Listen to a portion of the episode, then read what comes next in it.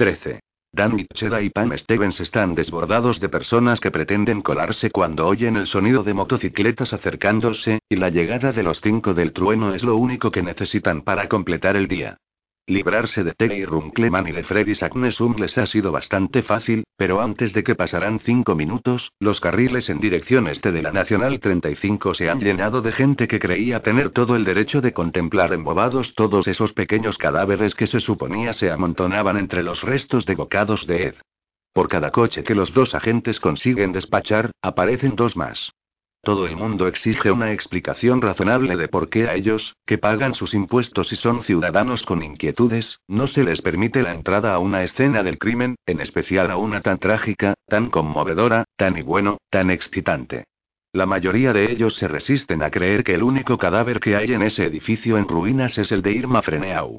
Tres personas seguidas acusan a Danby de secundar un encubrimiento, y una de ellas hasta llega a tildarle de guardián del pescador. Joder, por inverosímil que parezca, muchos de esos cazadores de cadáveres casi creen que la policía local está protegiendo al pescador. Algunos de ellos van pasando cuentas de Rosario mientras incriminan a Danby. Una señora blande un crucifijo ante la cara de la gente y le dice que su alma está llena de lascivia y que irá al infierno. Al menos la mitad de la gente a la que Danny tiene que echar lleva cámaras. Pero ¿qué clase de persona sale de casa un sábado por la mañana para sacar fotos de niños muertos? Lo que más irrita de Danby es que todos se creen perfectamente normales. ¿Y quién es el detestable? Él. El mando de una pareja de ancianos de la calle Lady Manan dice. Joven, al parecer usted es la única persona de este condado que no entiende que lo que está ocurriendo aquí pasará a la historia. Marge y yo creemos que tenemos derecho a conseguir un recuerdo de ello. ¿Un recuerdo? Sudoroso, malhumorado y completamente hasta las narices, Danny pierde la paciencia. Amigo, estoy de acuerdo con todo lo que ha dicho, le dice. Si de mí dependiera, usted y su encantadora esposa podrían llevarse una camiseta manchada de sangre, incluso meter un par de dedos amputados en el maletero. Pero ¿qué quiere que le diga?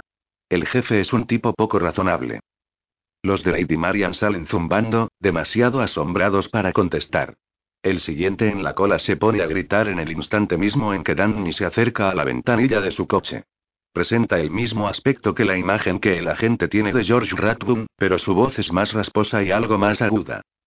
No te creas que no veo lo que estás haciendo, cabrón. Danby dice que estupendo, porque lo que intenta hacer es proteger la escena de un crimen, y el tío parecido a George Rathbone, que conduce un Dodge Caravan viejo de color azul sin parachoques frontal ni retrovisor derecho, exclama. Llevo 20 minutos aquí sentado mientras tú y esa señorita estáis mano sobre mano. Espero que no te sorprendas cuando veas un poco de acción de verdad por aquí. Es en ese momento tan delicado que Danny oye el rumor inconfundible de los cinco del trueno aproximándose desde la carretera. No se ha sentido bien desde que encontró la bicicleta de Tiller Marshall delante del asilo, y la idea de discutir con Becer Saint Pierre le llena el cerebro de humo negro y grasiento y de chispas rojas arremolinadas. Baja la cabeza y mira al tipo de cara colorada que se parece a George Rathbone directamente a los ojos. Señor dice en un tono bajo y monocorde, si sigue así, le esposaré, le dejaré en el asiento trasero de mi coche hasta la hora de irme, y entonces le llevaré a comisaría y le acusaré de todo lo que me pase por la cabeza. Se lo prometo. De modo que hágase un favor a sí mismo y lárguese de una puta vez de aquí. El hombre abre la boca y vuelve a cerrarla, como un pez. En su cara y su papada ya sonrojadas aparecen puntos de un rojo más intenso. Danny sigue mirándole a los ojos, casi esperando una excusa para poder esposarlo y arrojarlo al asiento trasero del coche. El tipo reflexiona sobre las opciones que tiene, y le vence la prudencia. Baja la mirada, retrocede y casi choca contra el Miata que tiene detrás. No puedo creer que esté ocurriendo esto, comenta Pam. ¿Quién habrá sido el subnormal al que se le ha ido la boca? Al igual que Danny, Pam ve a Becer y sus amigos dirigirse con estruendo hacia ellos, pasando junto a la hilera de coches parados. No lo sé, pero me gustaría hacerle tragar la porra. Y después de él, pienso ir a por Wendell Green. No tendrás que ir muy lejos. Está unos seis coches más atrás en la cola. Pan señala la moza arrogante de Wendell. Dios mío, exclama Danby. En realidad me alegro de ver a ese miserable fanfarrón. Así podré decirle exactamente lo que opino de él. Sonriendo, se inclina para hablar al adolescente que está al volante del Miata. El chico se va, y Danny hace señas al siguiente conductor mientras ve que los cinco del trueno se acercan cada vez más. He llegado a un punto, le dice a Pam que si Becer se me acerca demasiado o me mira siquiera con malas intenciones, saco la pipa, te lo digo en serio. Te olvidas del papeleo, apunta Pam. Me importa un carajo. Bueno, pues allá vamos, contesta Pam, queriendo decir que si él saca la pistola, ella le apoyará. Hasta los conductores que discuten para intentar abrirse camino se toman su tiempo para observar a Besser y sus chicos. Avanzando con el pelo y las barbas al aire y una expresión decidida en el rostro, parecen a punto de desatar el mayor caos posible. El corazón de Dan Nicheda empieza a acelerarse, y siente contraérsele el esfínter. Pero los cinco del trueno pasan de largo sin siquiera volver la cabeza, uno detrás de otro. Beezer, Maus, Doc, Zombie Kaiser. Allá van, abandonando la escena. Vaya, mierda. exclama Danny, incapaz de decidir si se siente aliviado o decepcionado. El repentino sobresalto que experimenta cuando los motoristas efectúan un cambio de sentido, levantando gravilla, unos 30 metros más adelante, le hace darse cuenta de que lo que sentía era alivio. Oh, no, por favor, dice Pam. En los coches que esperan, las cabezas se vuelven cuando las motocicletas pasan de nuevo, a toda velocidad, en sentido contrario. Durante unos segundos el único sonido que se oye es el rugido cada vez más débil de cinco motos Harley Davidson. Dan Mitchell se quita la gorra de uniforme y se enjuga la frente. Pam Stevens arquea la espalda y expira. Entonces alguien toca una bocina, otros dos más se añaden al primero, y un tipo con un bigote gris como de morsa y una camisa vaquera muestra una placa con funda de piel y explica que es primo de un juez del condado y miembro honorario de las fuerzas policiales de la Riviere, lo que significa básicamente que nunca le ponen multas por exceso de velocidad o de aparcamiento y que va a donde quiere. El bigote se ensancha en una gran sonrisa. Así que déjeme pasar, y vuelva a ocuparse de su deber, agente. Danny le dice que su deber es precisamente no dejarlo pasar, y se ve obligado a repetirle el mensaje varias veces antes de poder dedicarse al siguiente caso. Después de despachar a varios ciudadanos contrariados más, consulta el reloj para comprobar cuánto tiempo más tendrá que esperar antes de echarle la bronca a Wendy Green. Seguro que el fotógrafo no estará a más de dos o tres coches. Tan pronto como Danny levanta la cabeza, las bocinas suenan de nuevo y la gente empieza a gritarle. Déjanos pasar. Eh, tío. Yo pago tu sueldo, ¿lo recuerdas? Quiero hablar con Dale, quiero hablar con Dale. Algunos hombres se han apeado de sus coches. Señalan a Danny con el dedo, mueven los labios, pero él no consigue descifrar lo que están gritando. Una oleada de dolor le recorre la cabeza, desde detrás del ojo izquierdo hasta el centro del cerebro, como una barra incandescente. Algo va mal. No ve el feo coche rojo de Green. ¿Dónde demonios está? Mierda, mierda y más mierda aún, Green debe de haberse salido de la cola para cruzar por el campo junto a bocados de Ed. Danny echa un vistazo alrededor y observa el campo. Gritos de irritación y bocinazos hierven a sus espaldas. No ve ningún Toyota rojo destartalado, ni a Wendy Green. Mira qué bien, el charlatán se ha esfumado. Unos minutos después, el tráfico se aligera, y Dandy y Pan creen que su tarea toca a su fin. Los cuatro carriles de la Nacional 35 están vacíos, como suele ocurrir un sábado por la mañana. El único camión que circula sigue adelante, en dirección a Centralía. ¿Crees que deberíamos ir para allá? Pregunta Pam, indicando con la cabeza los restos del edificio. Quizá, en un par de minutos. Danny no tiene ningunas ganas de internarse en ese olor. Estaría a la mar de contento si pudiera quedarse ahí hasta que llegaran el equipo forense y el furgón de pruebas. ¿Pero qué le pasa a la gente? Él renunciaría tranquilamente al salario de dos días por librarse de ver el cadáver de la pobre Irma Freneau. En ese momento él y Pam oyen dos sonidos diferentes a la vez, y ambos son intranquilizadores. El primero es el de una nueva oleada de vehículos recorriendo la carretera hasta donde están ellos. El segundo, el murmullo de motocicletas acercándose a la escena del crimen desde algún lugar por detrás del viejo edificio. ¿Hay algún camino trasero que lleve ahí? Pregunta Danny, incrédulo. Pan se encoge de hombros. Eso parece. Pero mira y dale se las verá con los matones de Becer, porque nosotros vamos a tener trabajo de sobras aquí abajo. Oh, maldita sea mascula Dandy. Hay unos 30 vehículos, entre coches y camionetas, al final del estrecho sendero, y tanto él como Pam advierten que esa gente está más irritada y más decidida que el primer grupo. En la cola, algunos hombres y mujeres dejan sus vehículos en el arcén y caminan en dirección a los dos agentes. Los conductores del principio del grupo están blandiendo los puños y gritando incluso antes de intentar avanzar por ellos mismos. Aunque parece increíble, una mujer y dos adolescentes sostienen una larga pancarta en la que se lee Queremos al pescador. Un hombre en un viejo Caddy polvoriento saca el brazo por la ventana y muestra un letrero escrito a mano. Gilbertson tiene que irse. Danny mira por encima del hombro y ve que los cinco del trueno han encontrado un camino trasero, ya que cuatro de ellos están delante de bocados de E, comportándose como si fueran agentes del servicio secreto, mientras Becer Saint Pierre discute con el jefe. Y esos dos, piensa Danny, parecen dos cabezas de estado debatiendo un acuerdo comercial. Eso no tiene ningún sentido, y Danny vuelve a mirar los coches, a los imbéciles que sostienen carteles, y a los hombres y mujeres que se abren paso hacia él y Pam. Over Dalrymple, un hombre de 71 años, fornido y con perilla blanca, se planta ante Pam y empieza a exigir sus derechos inalienables. Danny se acuerda de su nombre porque Dalrymple provocó una pelea en el bar del Hotel Nelson unos seis meses atrás, y ahora está ahí de nuevo, vengándose. No pienso hablar con tu compañero, exclama, y no pienso escuchar nada de lo que diga, porque tu compañero no tiene ningún interés en los derechos de las personas de esta comunidad.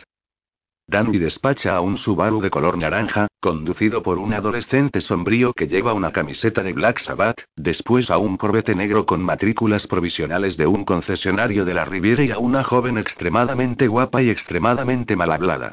¿De dónde sale esta gente? No reconoce a nadie excepto a Overdal Rimple. Danny supone que la mayor parte de las personas que tiene delante vienen de fuera de la ciudad. Se acerca para ayudar a Pam, cuando nota una mano en el hombro. Se vuelve y ve a Dale Gilbertson junto a Becer Saint Pierre. Los otros cuatro motoristas están unos metros más allá. El que se llama Mouse, que por supuesto es del tamaño de un pajar, mira de Dale y le sonríe. ¿Qué haces? pregunta Dandy. Tranquilo, contesta Dale. Los amigos del señor Saint Pierre se han ofrecido para aunar esfuerzos contra la multitud, y creo que nos irá bien toda la ayuda que puedan darnos. Con el rabillo del ojo, Danny ve a los gemelos near y adelantarse de entre el tumulto y levanta la mano para detenerlos. ¿Y ellos, qué sacan de esto? Información, sencillamente contesta el jefe. Venga chicos, pongámonos a trabajar. Los amigos de Becer se separan y se acercan a la gente. El jefe se queda junto a Pam, que primero lo mira asombrada y después asiente. Mouse suelta un gruñido y le dice a Overdal Rimple. Por el poder con que me han investido, te ordeno que te largues de aquí, Over. El viejo desaparece tan deprisa que parece haberse desintegrado. Los otros motoristas producen el mismo efecto en los airados espectadores. Danny espera que puedan conservar la compostura cuando se enfrenten a insultos continuados. Un hombre de unos 130 kilos que parece un ángel del infierno debatiéndose entre el autocontrol y la cólera obra maravillas entre una multitud rebelde. El motorista que está más cerca de Danny consigue echar a Floyd y a flanquear y con solo levantar el puño. Mientras los gemelos suben de nuevo al coche, el motorista le guiña un ojo a Dandy y se presenta como Kaiserville. El amigo de Becer disfruta de la tarea de controlar a la gente, y una sonrisa enorme amenaza con asomar tras el ceño fruncido, aunque en el fondo parece seguir burbujeando igualmente una rabia latente. ¿Quiénes son los otros tipos? pregunta Dandy. Kaiserville identifica a Doc y Sonny, que están dispersando a la gente que hay a la derecha de Dandy. ¿Por qué hacéis esto? El Kaiser baja la cabeza para que su cara quede a pocos centímetros de la de Dandy. Es como enfrentarse a un toro. La rabia y el calor brotan de los rasgos anchos y la piel velluda del motorista. Dandy casi espera ver salir vapor de sus amplias fosas nasales. Una de sus pupilas es más pequeña que la otra. Unas venas rojas que parecen a punto de explotar se abren paso por entre el blanco de los ojos. ¿Por qué? Lo hacemos por Amy. ¿Está suficientemente claro, agente Tcheda? Lo siento, murmura Dandy. Desde luego. Confía en que Dale sea capaz de mantener a raya a esos monstruos. Cuando ve a Kaiserville zarandear el viejo Mustang de un chico tontaina que no ha conseguido dar marcha atrás a tiempo, se alegra de que los motoristas no lleven objetos punzantes. Por el hueco que antes ocupaba el Mustang del joven, un coche de policía se acerca a Dandy Kaiser. Mientras avanza por entre la multitud, una mujer que lleva una camiseta de tirantes y pantalones muy ajustados golpea las ventanillas del costado derecho.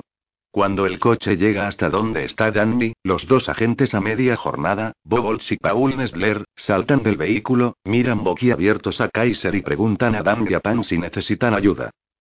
Id hablar con el jefe, dice Danny, aunque no debería haberlo hecho. Olds y Nestler son buenos tipos, pero tienen mucho que aprender sobre la cadena de mandos, además de otras cosas. Al cabo de un minuto y medio aproximadamente aparecen Bobby Dulac y Dick Jespersen. Dandy y Pan les hacen señas mientras los motoristas intervienen para apartar a rastros a la gente de los lados y los capós de sus coches. Dandy percibe sonidos de forcejeos entre los gritos procedentes de la muchedumbre que tiene enfrente. Le parece llevar ahí varias horas. Quitando a la gente de en medio con amplios ademanes, Sonny emerge del grupo para situarse junto a Pam, que hace todo lo que puede. Mouse y Doc se internan en el espacio que se ha abierto. Kaiser, con un hilo de sangre brotándole de la nariz y una mancha roja que le oscurece la barba en la comisura de los labios, aparece con grandes zancadas junto a Dandy. Justo cuando la muchedumbre empieza a exclamar: No, no nos moverán. Olds y Nestler vuelven para reforzar la cola. No, no nos moverán. Se pregunta Dandy.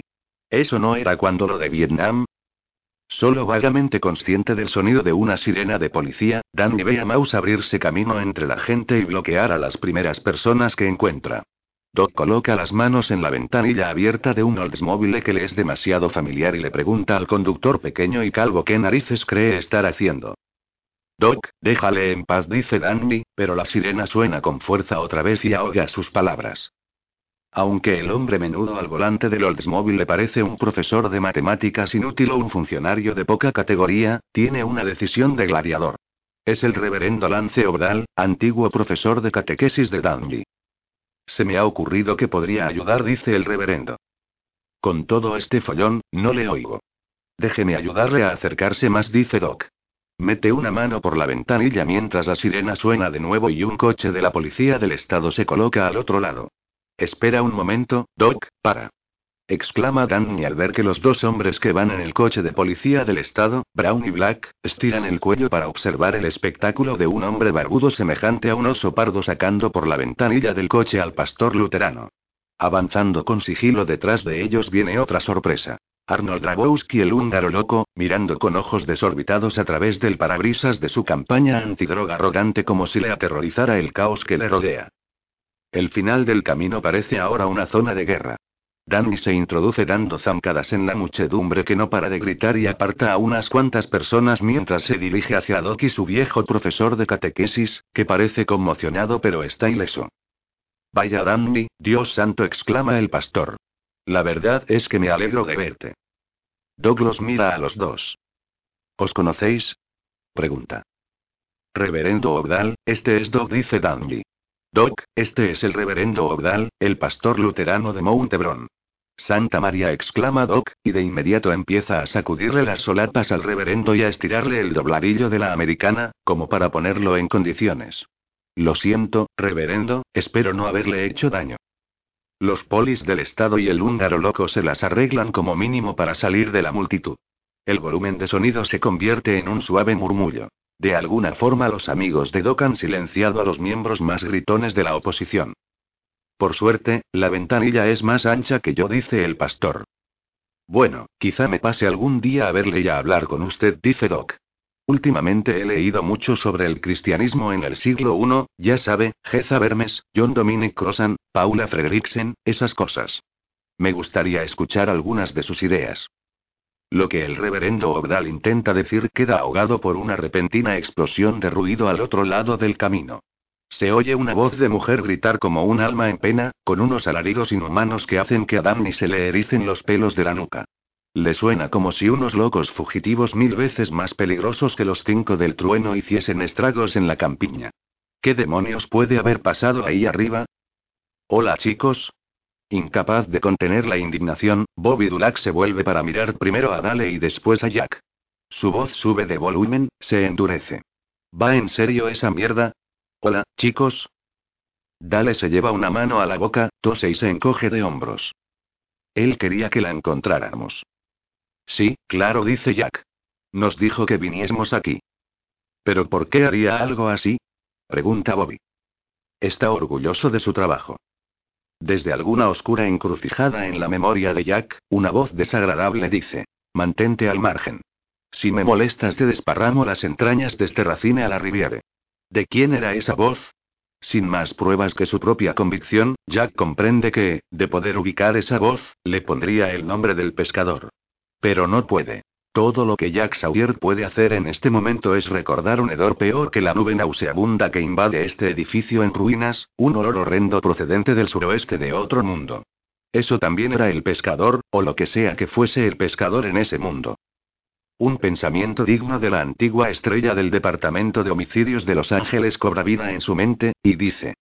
Dale, creo que deberías dejar a Henry escuchar la cinta del 911. No lo entiendo. ¿Para qué? Henry es capaz de captar cosas que ni los murciélagos pueden oír. Aunque no reconozca la voz, averiguará cien veces más cosas de las que sabemos ahora. Bueno, el tío Henry nunca olvida una voz, eso es verdad. De acuerdo, salgamos de aquí. El equipo forense y el furgón de pruebas aparecerán en un par de minutos. Siguiendo los pasos de los dos otros hombres, Jack piensa en la gorra de los Brewers de Tiller Marshall y dónde la encontró. En ese mundo que se ha pasado más de la mitad de la vida negando, y cuyo regreso a él esa mañana sigue haciendo que se sienta sometido a tremendas oleadas de excitación. El pescador le dejó la gorra en los territorios, la tierra de la que oyó hablar por primera vez cuando Jackie tenía seis años, cuando Jackie tenía seis años, y papá tocaba el saxo. Todo vuelve a él, esa aventura inmensa, no porque lo desee, sino porque tiene que volver. Fuerzas ajenas a él lo están agarrando del pescuezo y lo llevan adelante, hacia su propio pasado. El pescador está orgulloso de su obra, sí, el pescador está provocándolos deliberadamente, es una verdad tan obvia que ninguno de los tres hombres puede manifestarlo en voz alta, pero en realidad el pescador solo está acosando a Jack Sawyer, que es el único que ha visto los territorios. Y si eso es cierto, como tiene que ser, entonces sí. Y entonces los territorios y todo lo que contienen están implicados de alguna forma en esos crímenes espantosos, y él se ha visto empujado a un drama de unas consecuencias tan enormes que no puede llegar a comprender. La torre, las vigas. Lo había visto en la caligrafía de su madre, algo sobre la torre cayéndose y las vigas rompiéndose. Esas cosas son parte del rompecabezas, sea lo que sea lo que signifiquen, como la visceral convicción de Jack de que Tiller Marshall todavía está vivo, escondido en algún recoveco del otro mundo. Ser consciente de que nunca va a poder hablar de ello con nadie, ni siquiera con Henry Leiden, hace que se sienta completamente solo. Los pensamientos de Jack se desvanecen en el ruidoso caos que tiene lugar al lado y delante de la cabaña. Parece un ataque de los indios en una película del oeste, con gritos, chillidos y el golpeteo de pies que corretean. Una mujer suelta un alarido inquietante, como el ulular de la sirena de policía que ya collera a medias unos instantes antes. Joder, murmura Dale, y echa a correr, seguido de Bobby y Jack. En el exterior, lo que parecen media docena de chiflados están corriendo frente a bocados de Ed sobre la grava cubierta de maleza. Dick Jesperson y Becer, todavía demasiado asombrados como para reaccionar, los ven dar brincos hacia adelante y hacia atrás. Los locos hacen una gran cantidad de ruido. Un hombre grita: Matad al pescador. Matad a ese cabrón hijo de puta. Otro exclama: La ley y el orden y la cerveza gratis. Un personaje escuálido con pantalones de peto suelta: Cerveza gratis. Queremos cerveza gratis. Una arpía demasiado vieja para la camiseta sin mangas y los téjanos que lleva corretea de un lado para otro agitando los brazos y gritando a pleno pulmón. Las sonrisas en sus caras indican que esas personas están llevando a cabo una especie de travesura estúpida. Se lo están pasando en grande. Desde el final del camino llega un coche de la policía del estado, con el Pontiac de la campaña antidroga del húngaro loco justo detrás. En medio del caos, Henry Leiden ladea la cabeza y se sonríe a sí mismo. Al ver a su jefe lanzarse a por uno de los hombres, el gordo Dick Jesperson se pone en marcha y ve a Doodles Sanger, a la que guarda rencor desde que ella lo rechazó una madrugada en el bar del Hotel Mason. Dick reconoce a Terry Runkleman, el palurdo harto de nariz rota a quien Dale persigue. Y conoce a Freddy Sagnesum, pero este es sin duda demasiado rápido para él y, además, Dick tiene la sensación de que si le pone la mano encima a Freddy Sagnesum, lo más seguro es que unas ocho horas después descubra que ha contraído algo bien feo. Bobby Dulac se está encargando del tipo delgaducho, de modo que Dodles es el objetivo de Edith, y ansia arrojarla sobre la maleza y hacerle pagar lo que le dijo seis años atrás en el mugriento bar del Mason. Delante de una docena de los personajes más gamberros de French Landing, Doodles le comparó con el que entonces era el chucho del jefe, el apestoso, viejo y patoso Tubi. Dick la mira a los ojos, y por un instante ella deja de dar brincos para quedarse quieta en el suelo e insinuarle que se aproxime con un gesto de los dedos de ambas manos. Él se acerca, pero al llegar donde ella estaba, ya se le ha escapado más de un metro hacia la derecha, y cambia el peso de una pierna a otra como un jugador de baloncesto. Tubi, Tubi le dice. Ven a buscarme, Tubi. Furioso, Dick trata de agarrarla, falla, y casi pierde el equilibrio. Doodle se aparta dando brincos y llamándole eso tan odioso. Dick no lo entiende y por qué no se escapa Douglas. Es como si quisiera que la atrapase, pero primero tuviera que marear la perdiz un poco más. Después de otro gran salto con el que pierde su objetivo por 3 o 4 centímetros, Dick Jesperson se seca el sudor de la cara y observa la escena.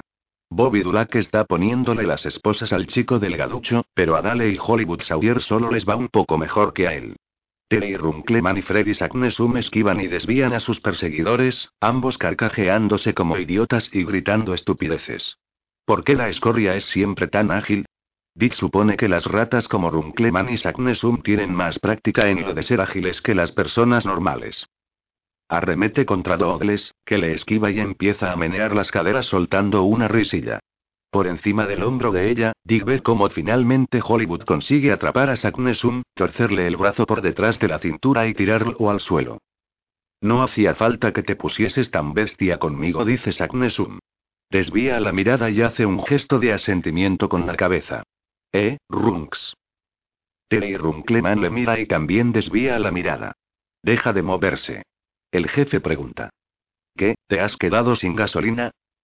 Se acabó la fiesta, contesta Runkleman. Eh, solo estábamos divirtiéndonos, ¿sabes?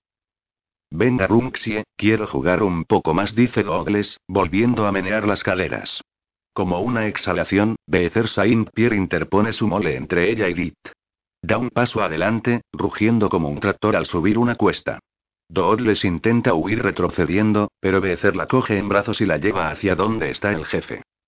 Beezie, ¿ya no me quieres o qué? Pregunta Douglas. Beezer refunfuña disgustado y la deja delante del jefe. Los dos polis del estado, Terry Brown y Jeff Black, retroceden, aún más disgustados que el motorista.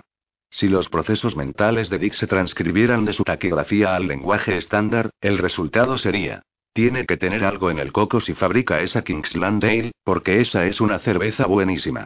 Y mira al jefe. Está tan a punto de partirse de risa que ni siquiera ve que vamos a perder el caso. ¿Con qué estabais jugando, eh? Brama el jefe. ¿Pero qué es lo que os pasa, idiotas? ¿No podéis respetar a esa pobre niña de ahí dentro? Cuando los polis del Estado avanzan para asumir el mando, Dit advierte que Becer se queda rígido de asombro por un instante, y después se separa del grupo tan discretamente como puede. Nadie le presta atención, excepto Dit Jespersen. El corpulento motorista ha hecho lo que se esperaba de él, y ahora su papel ha terminado. Arnold Grabowski, que permanecía más o menos oculto detrás de Brown y Black, se mete las manos en los bolsillos, se encoge de hombros y lo mira con expresión de disculpa avergonzada. Dick no lo entiende. ¿De qué ha de sentirse culpable el húngaro loco? Mierda, pero si acaba de llegar. Dick mira de nuevo a Becer, que avanza con paso lento y pesado hacia la cabaña y, sorpresa, sorpresa. Hacia el mejor amigo y el periodista favorito de todos, el señor Wendell Green, que parece algo alarmado. Supongo que acaba de salir a la superficie más de una clase de escoria, piensa Dit. A veces le gustan las mujeres inteligentes y equilibradas, como la osa, mientras que las chicas fáciles y descerebradas como Doodles le enfurecen. Tiende las manos para agarrar dos puñados de carne blanda cubierta de rayón y levanta de Doodles, que se retuerce bajo su brazo. Beecie, ¿es que ya no me quieres? Dice Douglas. Beezer deja a la tontaina en el suelo, delante de Ale Gilbertson. Cuando finalmente Dale explota ante estos cuatro delincuentes creciditos, Beezer recuerda la señal que Freddy le ha hecho a Runksie, y mira por encima del hombro del jefe hacia la parte delantera del antiguo bar. A la izquierda de la entrada destruida y gris, Wendell Green enfoca la cámara hacia el grupo de personas que tiene delante, inclinándose y agachándose, moviéndose a un lado y al otro mientras toma fotografías. Cuando a través del objetivo ve que Beezer está mirándole, Wendell se endereza y baja la cámara. Esboza una sonrisa de incomodidad. Becer imagina que Green debe de haberse colado por el camino de atrás, porque es imposible que los polis que están delante le dejaran pasar. Ahora que lo piensa, Doodles y los tarados esos también deben de haber llegado por el mismo camino. Solo espera que no hayan descubierto ese camino gracias a él, pero es una posibilidad. El periodista deja la cámara colgando de la correa y, mirando continuamente a Becer, se aleja de la vieja cabaña. Su forma de moverse, que refleja culpabilidad y miedo, le recuerda a Becer el sigilo de una hiena al acercarse a una carroña. En efecto, Wendell Green se muestra temeroso hacia Becer, y este no le culpa de ello. Green tiene suerte de que no le arrancara la cabeza en lugar de limitarse a amenazarle con que lo haría. Y aún así, los movimientos de llena de Green le parecen extraños, en esas circunstancias. No tendrá miedo de que lo apalee delante de todos esos polis, ¿no? La intranquilidad de Green hace que la mente de Becer la relacione con la comunicación que parecían establecer Runkleman y Freddy entre sí. Cuando desviaban la mirada, cuando apartaban la vista, estaban mirando al fotógrafo. Lo había organizado todo de antemano. Green estaba utilizando a los palurdos como distracción de lo que fuera que estaba haciendo con la cámara, desde luego. Esa sordidez total, esa fealdad moral enfurece a Becer. Impulsado por el odio, se separa lentamente de Al y los otros policías y se dirige hacia Wendell Green, clavando la mirada en los ojos del reportero. Advierte que Wendell está pensando en huir, y que luego desecha la idea, sobre todo porque sabe que no tiene oportunidad de conseguirlo. Cuando Becer está a diez pasos de él, Green dice. No quiero problemas, señor Saint-Pierre. Solo estoy haciendo mi trabajo. Seguro que lo entiende. Entiendo muchas cosas, responde Becer. ¿Cuánto les has pagado a esos payasos? ¿Quiénes? ¿Qué payasos? Wendell finge ver por primera vez a Dodles y los demás. Ah, esos. ¿Son los que estaban armando tanto jaleo? ¿Y por qué iban a hacer una cosa así? Porque son unos animales, supongo. La expresión de Wendell refleja un intenso deseo de alinearse con Becer en el bando de los seres humanos, oponiéndose a animales como Runkleman y Saknesum. Procurando fijar la mirada en los ojos de Green y no en la cámara, Becer se acerca y le dice: Wendy, estás hecho una buena pieza, ¿lo sabías? Wendell levanta las manos para frenar a Becer. E dice: Quizá hayamos tenido nuestras diferencias en el pasado, pero ¿y? Sin dejar de mirarle a los ojos, Becer envuelve la cámara con la mano derecha y coloca la izquierda en el pecho de Wendell Green. Tironea con la mano derecha para atrás y le da un fuerte empujón a Green con la izquierda.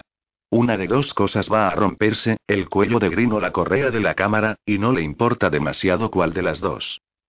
Tras un sonido parecido al restallar de un látigo, el fotógrafo se tambalea hacia atrás, casi sin poder tenerse en pie, Becer saca la cámara de la funda, de la que cuelgan los dos extremos de la tira de cuero rota.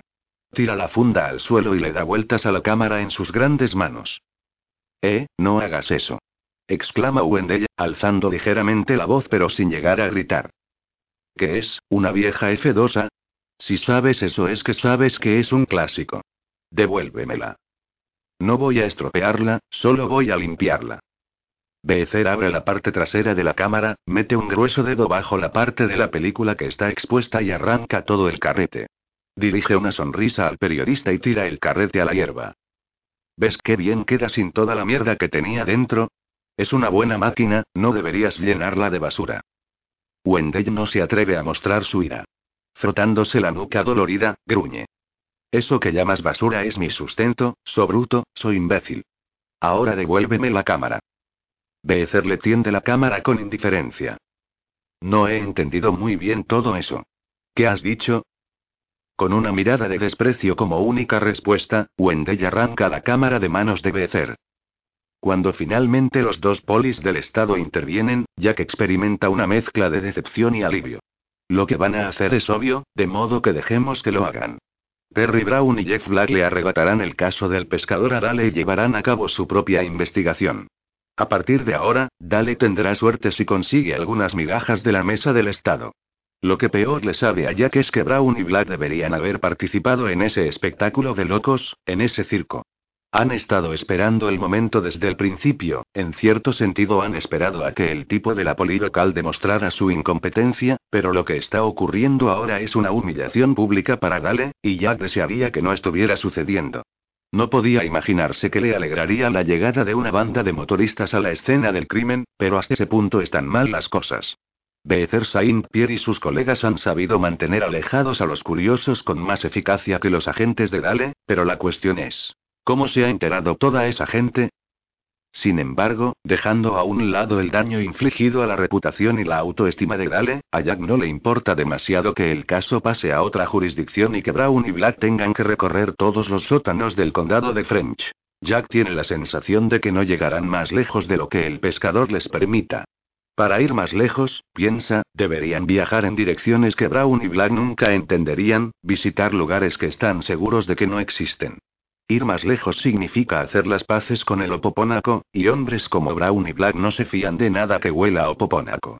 Lo cual significa que, a pesar de todo lo que Jack se ha dicho a sí mismo desde el asesinato de Amy Saint Pierre, va a tener que atrapar al pescador él solo. O quizá no completamente solo. Dale va a tener mucho más tiempo disponible, después de todo, y sea lo que sea lo que la policía estatal le haga, está demasiado metido en este caso como para salirse de él. Jefe Gilbertson dice Terry Brown, creo que ya hemos visto bastante. ¿Esto es lo que usted llama asegurar una zona? Dale se olvida de Terry Runkleman y se vuelve con frustración hacia los polis del Estado, que están uno junto al otro como soldados de las tropas de asalto. Por la expresión de Dale, Jack se da cuenta de que el jefe sabe a la perfección lo que va a ocurrir, y solo espera que no sea brutal de tan humillante. He hecho cuanto he podido por asegurar esta zona, dice Dale. Después de la llamada al 911, he hablado con mis hombres y les he ordenado que salieran en parejas en intervalos razonables de tiempo, para evitar despertar la curiosidad. Jefe, pues debe de haber utilizado la radio, comenta Jeff Black. Porque lo que es seguro es que alguien estaba sintonizado. No la he utilizado, responde Dale, y mis hombres están lo bastante al corriente para no difundir la noticia. Pero sabe una cosa, agente Black, si el pescador nos ha llamado al 911, quizá haya hecho también un par de llamadas anónimas a los ciudadanos. Terry Runkleman ha escuchado esta discusión como un espectador en una final de tenis. Ocupémonos primero de lo primordial, dice Terry Brown. ¿Qué pretende hacer con este hombre y sus amigos? ¿Va a acusarlos? Solo verle la cara me está poniendo nervioso. Dale lo considera unos instantes y después responde. No voy a acusarlos de nada. Largo de aquí, Runkleman. Terry retrocede. Espera un momento, dice Dale. ¿Cómo has llegado hasta aquí? Por el camino de atrás, responde Teddy. Desemboca aquí directamente desde detrás de Golds. Los cinco del trueno también han venido por ahí. Y también el periodista ese que se las da de importante, el señor Green. Wendell Green está aquí. Teddy señala hacia un lado del edificio en ruinas. Dale mira por encima del hombro y Jack lo hace en la misma dirección para ver a Becer Saint Pierre arrancar el carrete de la cámara mientras Wendell Green lo observa angustiado. Una pregunta más dice Dale. ¿Cómo habéis sabido que el cadáver de la niña Freneau estaba aquí? Había cinco o seis cadáveres embocados de, o eso es lo que he oído. Mi hermano Erland me ha llamado para decírmelo. Él se ha enterado por su novia. Venga, largo de aquí, concluye Dale, y Terry Runkleman se va sin prisas, como si le hubieran puesto una medalla por buen ciudadano. Bueno, dice Terry Brown. Jefe Gilbertson, ya ha llegado al final de su recorrido. A partir de ahora, esta investigación irá a cargo del teniente Black y yo mismo. Quiero una copia de la cinta de la llamada al 911 y copias de todas las notas y declaraciones que usted y sus agentes hayan tomado. Su función es la de estar completamente subordinado a la investigación de Estado, y cooperar enteramente cuando se lo pidamos. Nos pondrá al día a criterio del teniente Black y de mí mismo. Si me lo permite, jefe, está obteniendo usted mucho más de lo que merece. Nunca había visto una escena del crimen tan desorganizada. Ha violado la seguridad de este lugar hasta un extremo increíble. ¿Cuántos de ustedes han entrado en el edificio? Tres contesta Dale. Yo mismo, el agente Dulac y el teniente Sawyer. El teniente Sawyer repite Brown. Perdone, pero se ha reincorporado el teniente Sawyer al departamento de policía de Los Ángeles. ¿Se ha convertido en miembro oficial de su departamento? De no ser así, ¿por qué le ha permitido el acceso a la estructura? De hecho, y para empezar, ¿qué hace aquí el señor Sawyer? Ha resuelto más casos de homicidio de los que usted o yo resolveremos nunca, por muchos años que vivamos. Brown mira a Jack con desprecio, y Jeff Black mira al frente. Detrás de los dos polis de estado, Arnold Drabowski también le echa una ojeada a Jack Sawyer, aunque no del mismo modo que Perry Brown. La expresión de Arnold es la de un hombre que desea profundamente volverse invisible, y cuando se da cuenta que Jack le mira, desvía la vista con rapidez y se revuelve inquieto. Oh, piensa Jack. Claro, el húngaro loco, loco, loco, loco, loco, aquí lo tenemos. Perry Brown le pregunta de Dale qué están haciendo el señor Saint Pierre y sus amigos en la escena, y Dale responde que están ayudando a controlar a la multitud. Le ha dicho Dale al señor Saint Pierre que a cambio de sus servicios le mantendría puntualmente informado sobre la investigación. Sí, algo así le ha dicho. Jack retrocede y empieza a moverse hacia un lado, describiendo una suave curva que le llevará hasta Arnold Drabowski. Increíble, comenta Brown. Dígame, jefe, ¿ha decidido usted retrasarse un poco antes de ponernos al tanto de las noticias al teniente Black y a mí? He hecho lo que debía hacerse según el procedimiento habitual, contesta Dale. En respuesta a la siguiente pregunta dice que sí, que ha llamado al equipo forense y al furgón de pruebas, a los que por cierto está viendo llegar por el camino justo en ese momento. Los esfuerzos del húngaro loco por esgrimir cierto autocontrol solo sirven para que parezca que tiene ganas urgentes de orinar. Cuando Jack le pone una mano en el hombro, se queda tieso como el indio de cartón que anuncia puros en los estancos. Cálmate, Arnold le tranquiliza Jack, y, levantando la voz, agrega. Teniente Black, si va a hacerse cargo de este caso, hay cierta información que debería usted tener. Brown y Black se vuelven para mirarle. El hombre que hizo la llamada al 911 prosigue utilizó el teléfono público del 7-Eleven que está en la Nacional 35, en French Landing. Dale ha hecho precintar el teléfono, y el propietario sabe que debe evitar que alguien lo toque. Podrían conseguir huellas útiles de ese teléfono. Black garabatea algo en la libreta, y Brown dice. Caballeros, creo que su función acaba aquí. Jefe, haga que sus hombres dispersen a esos personajes del final del camino. Cuando el equipo forense y yo salgamos del edificio, no quiero ver a una sola persona ahí abajo, ni siquiera a usted y sus agentes. Recibirá una llamada esta semana, si dispongo de más información. Sin una palabra, Dale se vuelve para señalarle a Bobby Dulac el extremo del camino. La multitud ha disminuido y solo quedan algunos testarudos apoyados en sus coches. Brown y Black le dan la mano al forense y consultan con los especialistas del furgón de pruebas. Bueno, Arnold dice Jack, ¿te gusta ser poli, no? A mí. Me encanta ser poli. Por mucho que lo intenta, Arnold no consigue sostener la mirada de Jack. Y podría ser un buen poli, sé que podría, pero el jefe no tiene suficiente fe en mí. Hunde las manos temblorosas en los bolsillos de los pantalones. Jack siente a la vez compasión hacia ese patético quiero y no puedo y el impulso de enviarle de una patada al otro extremo del camino. ¿Un buen poli? Arnold no podría ser ni un buen monitor de excursionistas. Gracias a él, Dale Gilbertson ha recibido un rapapolvo en público que probablemente ha hecho que se sintiera como si le hubiesen puesto en el cepo. Pero no has cumplido las órdenes, ¿verdad? Arnold se tambalea como si le hubiera alcanzado un rayo. ¿Qué? Yo no he hecho nada. Se lo has dicho a alguien. A lo mejor se lo has dicho a un par de personas. No. Arnold niega con fuerza con la cabeza. Tan solo he llamado a mi mujer, eso es todo. Mira a Jack como implorándole. El pescador ha hablado conmigo, me ha dicho a mí dónde había dejado el cuerpo de la niña, y yo quería que Paula lo supiera. De verdad, oye y teniente Sawyer, no se me ha ocurrido que ella llamaría a nadie. Yo solo quería decírselo a ella.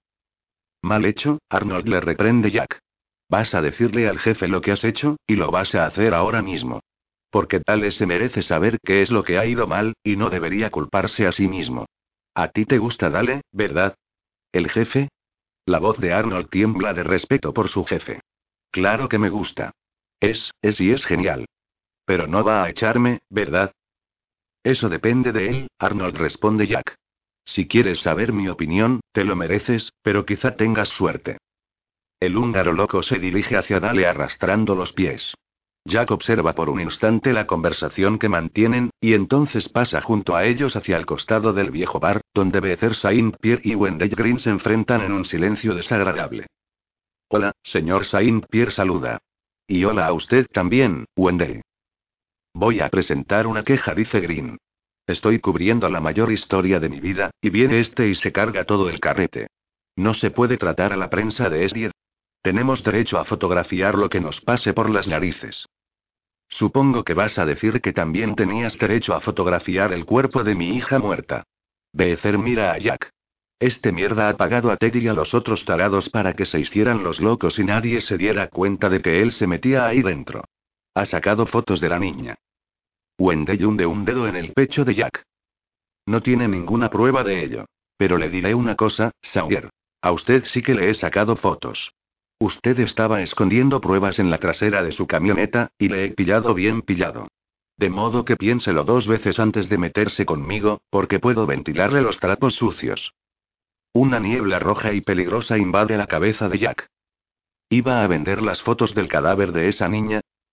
Eso a usted no le importa. Una sonrisita fea ensancha la boca de Wendell Green.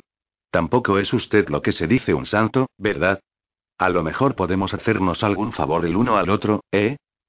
La niebla roja se oscurece y llena los ojos de Jack.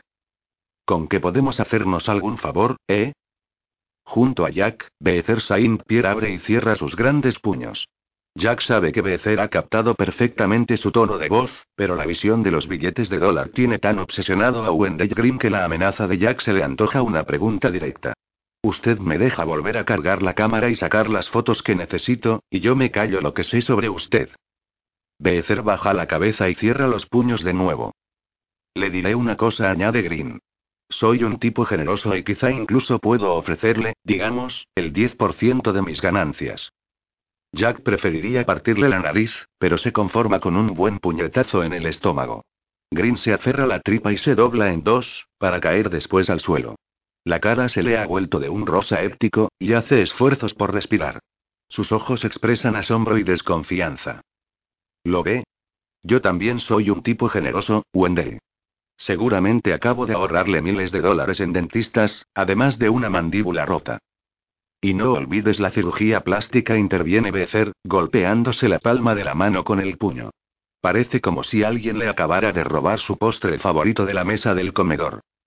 La cara de Wendell se ha vuelto de un tono rojizo de púrpura. Para su información, Wendell, no importa lo que diga haber visto, no estoy escondiendo pruebas. En todo caso las estoy revelando, aunque no espero precisamente que lo entienda. Green consigue inhalar con dificultad unos dos centímetros cúbicos de aire. Cuando recupere el aliento, prosigue Jack, lárguese de aquí. Arrástrese, si tiene que hacerlo. Vuelva al coche y lárguese. Y por el amor de Dios, hágalo deprisa, o nuestro amigo aquí presente podría dejarle en una silla de ruedas para el resto de sus días. Becer se inclina y murmura. ¿Te gustaría estar muerto de cuello para abajo? Wendell Green se pone de rodillas con esfuerzo, inhala ruidosamente y consigue incorporarse a medias. Blande una mano abierta ante ellos, pero su significado es confuso. Podría estar diciéndoles a Becer y Jack que se mantengan alejados de él, o que no les molestará más, o ambas cosas a la vez.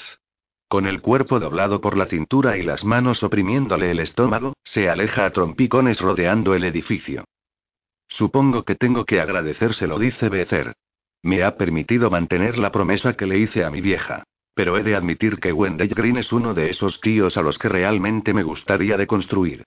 Vaya, dice Jack, no estaba seguro de poder intervenir antes de que lo hiciera usted. Es verdad, me estaba costando mucho aguantarme. Ambos hombres sonríen. Becer Saint Pierre se presenta a Becer tendiendo la mano. Jack Sawyer. Jack tiende la suya y experimenta tan solo un segundo de dolor. ¿Va a dejar que esos tipos del Estado lo hagan todo, o va a continuar por su cuenta? ¿A usted qué le parece? Contesta Jack. Si necesita ayuda, o refuerzos, no tiene más que pedirlo. Porque quiero atrapar a ese hijo de puta, y me imagino que usted tiene más posibilidades que nadie de encontrarlo. De regreso hacia el valle de Norway, Henry dice. Oh, Wendell ha sacado fotos del cadáver, vaya si lo ha hecho. Cuando has salido del edificio y te has ido hacia la camioneta, he oído que alguien sacaba un par de fotos, pero pensaba que habría sido Gale. Luego he vuelto a oírlo, cuando tú y Dale estabais dentro con Bobby Dulac, y me he dado cuenta de que alguien me sacaba una foto a mí. Vaya, vaya, me he dicho, ese tiene que ser el señor Wendell Green, y le he dicho que saliera de detrás de la pared. Entonces ha sido cuando ha aparecido toda esa gente, gritando y dando voces. Tan pronto como eso ocurría, he oído al señor Green corretear desde un lado, entrar en el edificio y disparar la cámara algunas veces. Luego ha salido con sigilo y se ha quedado a un lado del edificio, y entonces ha sido cuando tu amigo Becer lo ha pillado y se ha hecho cargo de todo. Becer es un tipo excepcional, ¿no? Henry, ¿y no pensabas contarme todo eso? Claro, pero no parabas de correr por ahí, y sabía que Wendell Green no iba a marcharse hasta que lo echaran. Nunca más leeré ni una sola línea suya. Nunca más. Lo mismo digo, afirma Jack. Pero no irás a rendirte con lo del pescador, ¿verdad? A pesar de lo que ha dicho ese del estado tan pomposo. No puedo dejarlo ahora. Para serte sincero, creo que esos sueños que mencioné ayer están conectados con este caso. Genial. Ahora volvamos a Becer. ¿No ha dicho que quiere deconstruir a Wendell? Sí, eso creo. Tiene que ser un hombre fascinante. Sé por mi sobrino que los cinco del trueno pasan las tardes y noches de los sábados en el sandbar. La próxima semana puede que coja el viejo coche de roda y me vaya hasta Centralía, me tome unas cervezas y tenga una buena charla con el señor Saint-Pierre. Seguro que tiene un gusto interesante en lo que a la música respecta. ¿Quieres conducir hasta Centralía? Jack observa a Henry, cuya única concesión a lo absurdo de semejante sugerencia es una leve sonrisa. Los ciegos pueden conducir perfectamente, comenta Henry. Es incluso probable que lo hagan mejor que la mayoría de la gente que puede ver. Ray Charles puede, en cualquier caso. Vamos, Henry. ¿Por qué piensas que Ray Charles conduce un coche? ¿Por qué, me preguntas? Pues porque una noche en Seattle, eso fue hace yo, 40 años, una vez en que tuve un concierto en Kilo, Ray me llevó a dar una vuelta. Suave como el trasero de Lady Godiva. Ningún problema. Nos mantuvimos en las carreteras secundarias, desde luego, pero Ray llegó a 100 por hora, estoy casi seguro. Suponiendo que eso ocurriera, ¿no estabas asustado? ¿Asustado? Claro que no. Yo era su copiloto. Desde luego no creo que tuviera ningún problema en conducir yo hasta Centralía por un trecho tan aburrido de una carretera secundaria del país. La única razón por la que los ciegos no conducen es porque las otras personas no se lo permiten. Es una cuestión de poder. Quieren que estemos marginados. Becer Saint-Pierre lo entendería perfectamente. Y yo que pensaba que sería esta tarde cuando iría a visitar el manicomio, dice Jack. 14. En la cima de la empinada colina que se alza entre el valle de Norway y Arden, las zigzagueantes y cerradísimas curvas de la Nacional 93, ahora reducida a dos carriles, se enderezan para convertirse en la pronunciada rampa que desciende hasta la ciudad como una pista de esquí, y al este de la carretera la cumbre se extiende para formar una planicie cubierta de hierba. Dos mesas de picnic en las que se han ensañado los elementos esperan a aquellos que deciden detenerse unos minutos para contemplar la espectacular vista. Un mosaico de granjas se extiende a lo largo de 25 kilómetros de suave paisaje, no del todo llano, atravesado por arroyos y carreteras comarcales. Una sólida hilera de ondulantes colinas de un azul verdoso forma el horizonte. En el inmenso cielo, nubes blancas lavadas por el sol penden como colada recién tendida. Fred Marshall conduce su Ford Explorer por el arcén de grava, se detiene y dice. Permítame enseñarle una cosa. Al subir al Explorer frente a su casa, Jack llevaba consigo un ligero y gastado maletín de piel, que tiene ahora sobre las rodillas. Las iniciales del padre de Jack, PSS por Philip Stevenson Sawyer, están grabadas en oro al lado del asa en la parte superior del maletín. Fred le ha echado un par de vistazos curiosos, pero no ha preguntado acerca de él y Jack no ha comentado nada. Ya habrá tiempo para jugar a las preguntas y las respuestas después de que hable con Judy Marshall, piensa Jack. Fred sale del coche, y Jack desliza el viejo maletín de su padre detrás de las piernas y lo apoya contra el asiento antes de seguir al otro hombre a través de la hierba inclinada por el viento. Cuando alcanzan la primera de las mesas de picnic, Fred señala el paisaje con un ademán. No tenemos lo que se dice muchas atracciones turísticas por aquí, pero esta está bastante bien, ¿no cree? Es precioso, admite Jack. En mi opinión, todo aquí lo es. Esta vista a Judy le gusta de verdad. Cada vez que vamos a Arden y hace buen día, ella tiene que detenerse aquí y salir del coche, relajarse y mirar alrededor un rato. Es como si hiciera acopio de las cosas importantes antes de volver a la rutina. A veces me impaciento y pienso. Vamos, ya has visto esto cientos de veces, tengo que volver al trabajo, pero yo soy un hombre, ¿correcto? De modo que cada vez que acabamos aquí y nos sentamos unos minutos, comprendo que mi mujer sabe más que yo y que debería escuchar lo que dice. Jack sonríe y se sienta en el banco esperando a que continúe. Desde que le ha recogido, Fred Marshall solo ha hablado para expresar dos o tres frases de gratitud, pero está claro que ha elegido ese lugar para quitarse un peso de encima. Esta mañana he ido al hospital, y Judy, bueno, está diferente. Al mirarla, al hablar con ella, uno diría que se encuentra en mejor forma que ayer. Incluso aunque todavía le preocupa muchísimo lo de Tirer, está diferente. ¿Cree que podría deberse a la medicación? Ni siquiera sé lo que le están dando. ¿Se puede mantener una conversación normal con ella? De vez en cuando, sí. Por ejemplo, esta mañana me estaba hablando de una historia que apareció en el periódico de ayer acerca de una niña de la Riviere que casi quedó tercera en un concurso de ortografía de no ser por una palabra absurda que nadie conoce. Popopónaco, o algo así. Popopónaco lo corrige Jack, y suena como si tuviera una espina de pescado atravesada en la garganta. ¿Usted también leyó esa historia? Es interesante que los dos se hayan fijado en esa palabra. Ella le preguntó a las enfermeras por su significado y una de las dos la buscó en un par de diccionarios. No consiguió encontrarla. Jack había encontrado la palabra en su diccionario Oxford. Su sentido literal no era importante. Probablemente la definición de opopónaco sea una cosa así, dice Jack. 1. Una palabra que no se encuentra en el diccionario. 2. Un misterio aterrador. Ajá.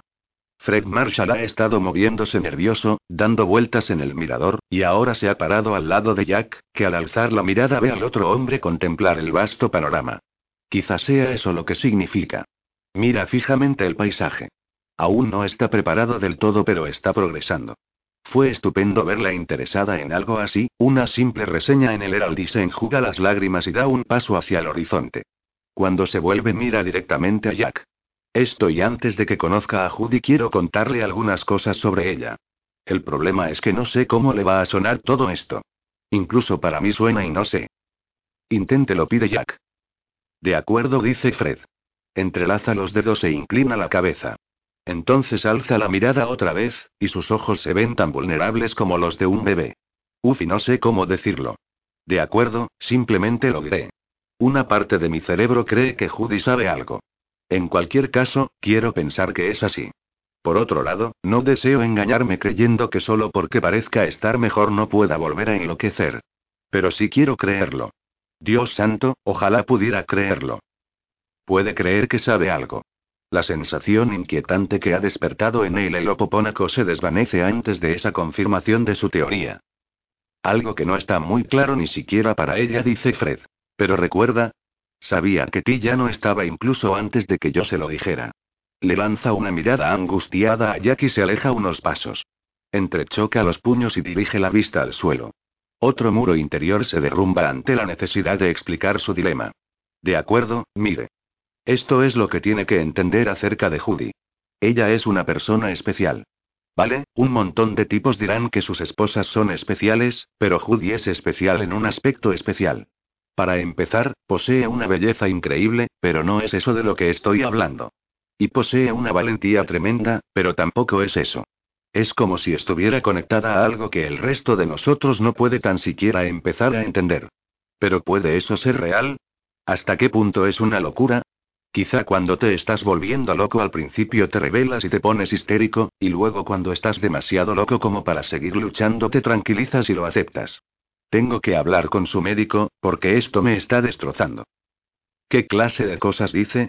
¿Explica por qué está tan calmada ahora? Fred Marshall le dirige a Jack una mirada intensísima. Bien responde, por alguna razón Judy parece creer que Ti sigue con vida y que usted es la única persona capaz de encontrarlo. Muy bien, dice Jack, poco dispuesto a proseguir hasta con el tema que haya hablado con Judy. ¿Ha mencionado Judy a alguien conocido, un primo, un antiguo novio, que ella crea que pueda habérselo llevado? Su teoría parece menos convincente ahora de lo se lo parecía en la superracional y estrafalaria cocina de Henry Leiden. La respuesta de Fred Marshall la debilita aún más. No a menos que se llame Rey Colorado, Gorgo Avala. Lo único que le puedo decir es que Judy cree ver algo, y por absurdo que suene, le aseguro que confío de veras en que ese algo exista.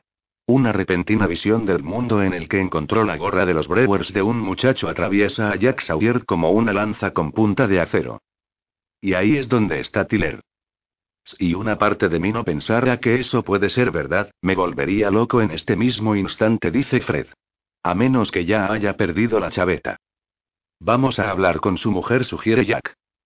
Desde el exterior, el Hospital Luterano del Condado de French recuerda a un manicomio del norte de Inglaterra en el siglo XIX. Sucias paredes de ladrillo rojo con contrafuertes ennegrecidos y arcos ojivales, tejado muy inclinado rematado con pináculos decorativos, torretas que sobresalen, ventanas minúsculas y toda la gran fachada principal salpicada de antigua roña.